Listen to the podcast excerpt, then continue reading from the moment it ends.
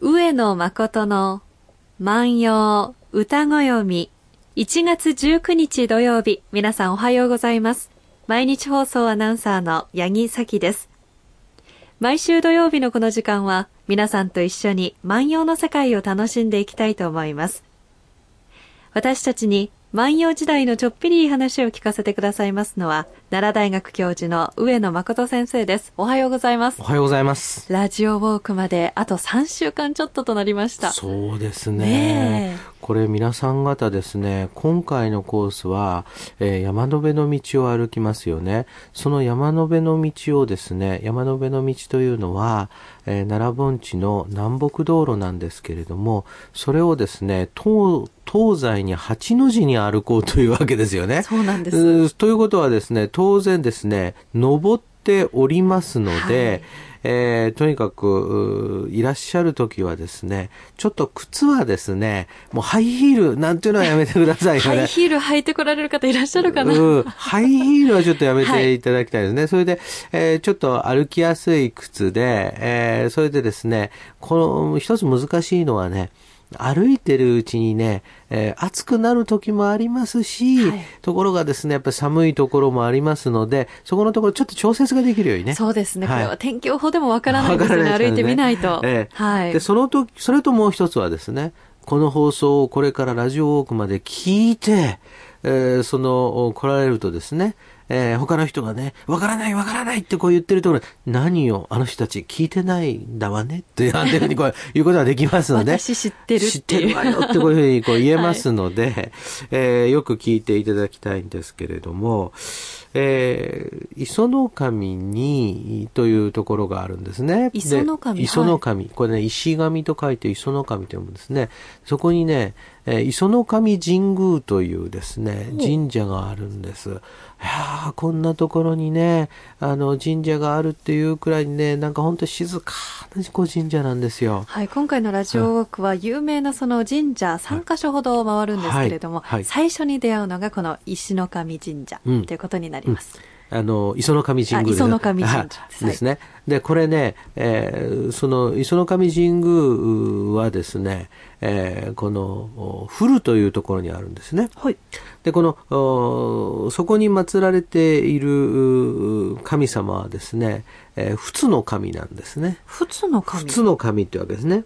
で、仏というのは何かって言いますとね、えっ、ー、と、古っていうのは、あのー地名ですよね。そこに祀られているのは仏の神様なんですね。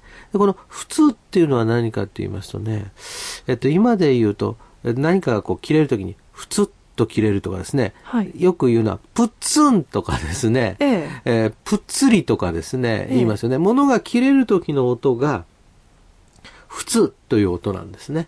えー、何かをこう切った時の音がね。でそれが今はプッツンとかプッツリという言い方で物が切れてしまうことを表してますよね。そうなんですか。プッツンっていうのは最近できたその新しい言葉なのかなと思ってたら。いえいえいえ、も元は普通なんですよ。そうなんですか、はい、そうするとね、ここで考えていただきたいのは、なぜそんなね、名前の神様がいるか、えプッツンの神様がなぜいるのか、えということになるんですが、これはですね、磯の神神宮というのはですね、武器庫なんですね。ええ、つまりね、えー、その刃物ですね、えー、刀とかですね、えー、太刀とかですね、そういうようなものを保管する武器庫だった、その武器庫のことを、その、から出発して神社になったのが、磯の神神宮なんですよ。あ、もともとは武器の、その武器庫だったんですか？そうなんです。で、それを管理するのが、あの、物のべ氏で、はい、えー、なんですけれども、そうするとですね、そこでですね、その、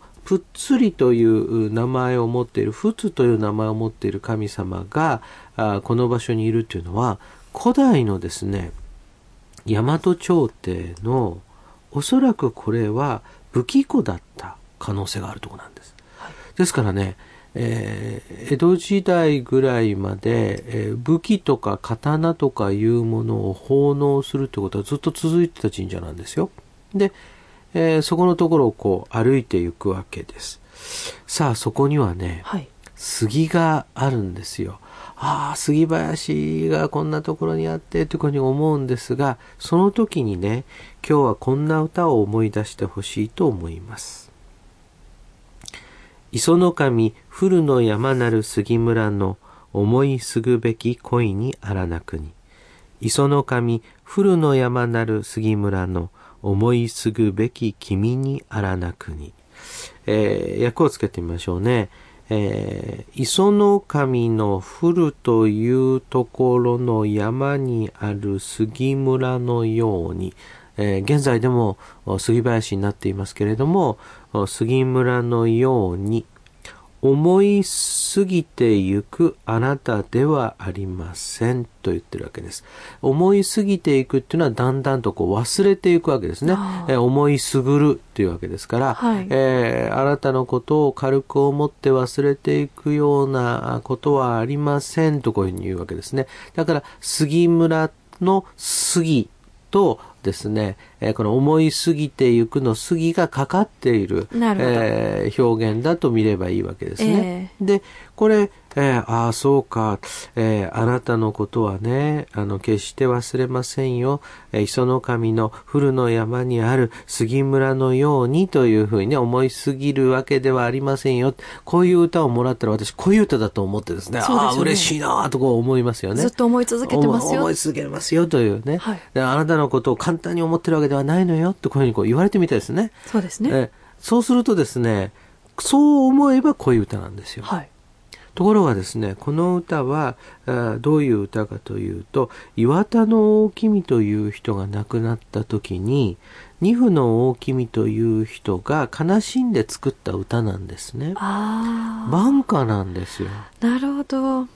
だから、これは、えー、っと、岩田の大君という人が亡くなったことを悼む歌なんですけれども、これ、万葉集の晩歌の特徴としてね、はいえー、恋歌、生きている人に対する恋歌というものと、その死んだ人に対する恋歌というもの、つまり晩歌とは、表現上差がないんですよ。はい。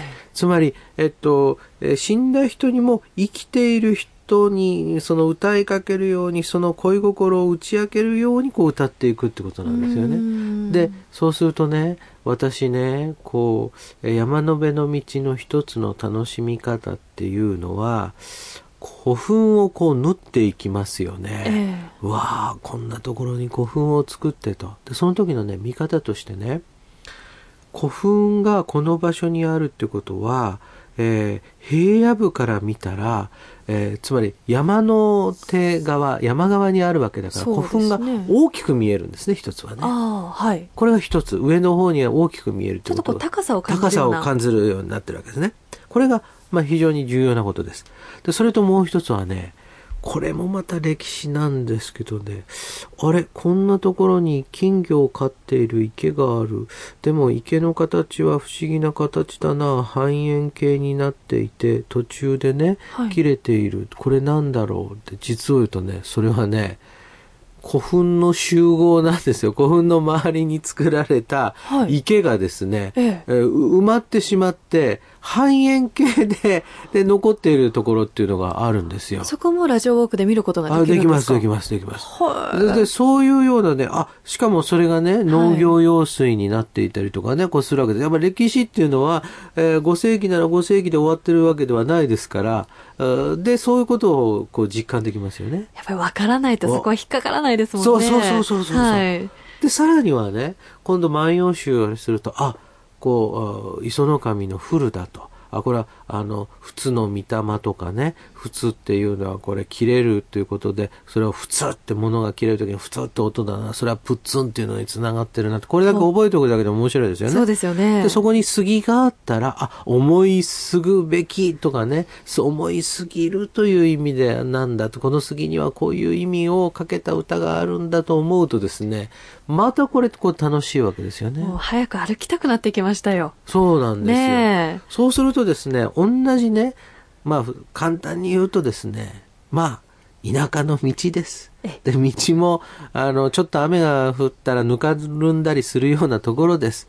で、えー、見ることができるのはですね、まあ、田舎の風景です。ところが、ところがそこを歩いていくときに、ラジオを持っているだけで、しかも自分で言うたらいかんけど、もう一度言います。自分で言うたらいかんけど、はい、私の万葉集の解説を聞きながら歩くとですね、これはやっぱりね、もう一生忘れられないと思うんですね。もう一度言ってきます。私の解説を聞くとというね。この回何回でも言っといてください。はい。はい、というわけで、はい、えー、やっぱりね、歩くと、歩いてみると、歴史っていうのが、その古墳ができた時だけを考えるんじゃなくって、でもこんな古墳作った後に村の人たちどうしてたんだろうなとかね。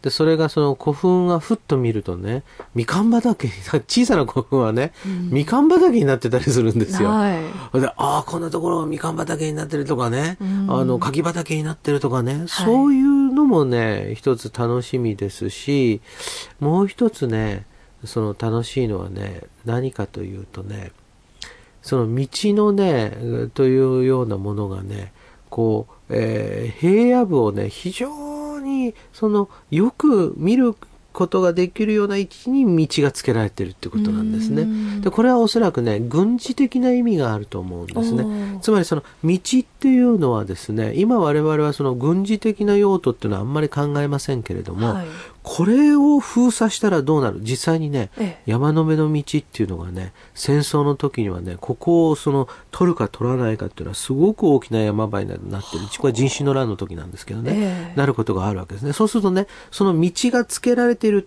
ことっていうのはね、軍事的にも意味がある。ね、いろんなエピソードが隠れた道を私たち歩くわけですね。そうです、そうです。しかもこれはね、大和という日本の国号の発祥地でもあるんですね。そうですか。うん、そういうようなね、そうだなうん。でもね、行ったらね、今放送聞くでしょ？行ったらね、またね、その看板見たりとかいろんなこと放送聞くとね、またね、ふつふつとこう疑問がね、こう湧き出てくると思うんですよ。そうするとね、またね、行った後にね、この放送を聞いていただくと。フォローアップすると。なんか今日終始宣伝のような感じになってるんですけれども、はい、でも学生時代教室でこう教科書で習うと、うん、そんなに楽しくなかったかもしれないこのお話がですね、うん、実際に歩いてみると、本当にこう楽しいですから、うん、またこう大人になって歩くっていうのは、また魅力的ですよね。そこから勉強を始めましょう。はい。あの、初心者の方でもぜひ参加いただけたらと思います。磯の神古の山なる杉村の思いすぐべき君にあらなくに。磯の神の古の山にある杉村のように思いすぎてゆくようなことはない。あなたのことは。今日は牧野さんの422番の歌をご紹介しました。上野誠の万葉歌ご読みでは、上野先生に聞いてみたいこと、番組の感想など何でもお寄せいただきたいと思います。番組でご紹介させていただいた方には番組特製ポーチをプレゼントいたします。宛先です。郵便番号530-8304毎日放送ラジオ上野誠の万葉歌ご読みの係まで。メールアドレスは歌ご読みアットマーク mbs1179.com までお願いいたします。ということで先週からラジオウォークに向けて予習を行っています。はい。これから先もどんどん予習していきますので、はい、また聞いてください。ということで、万葉歌ご読みはまた来週です。さようなら。さようなら。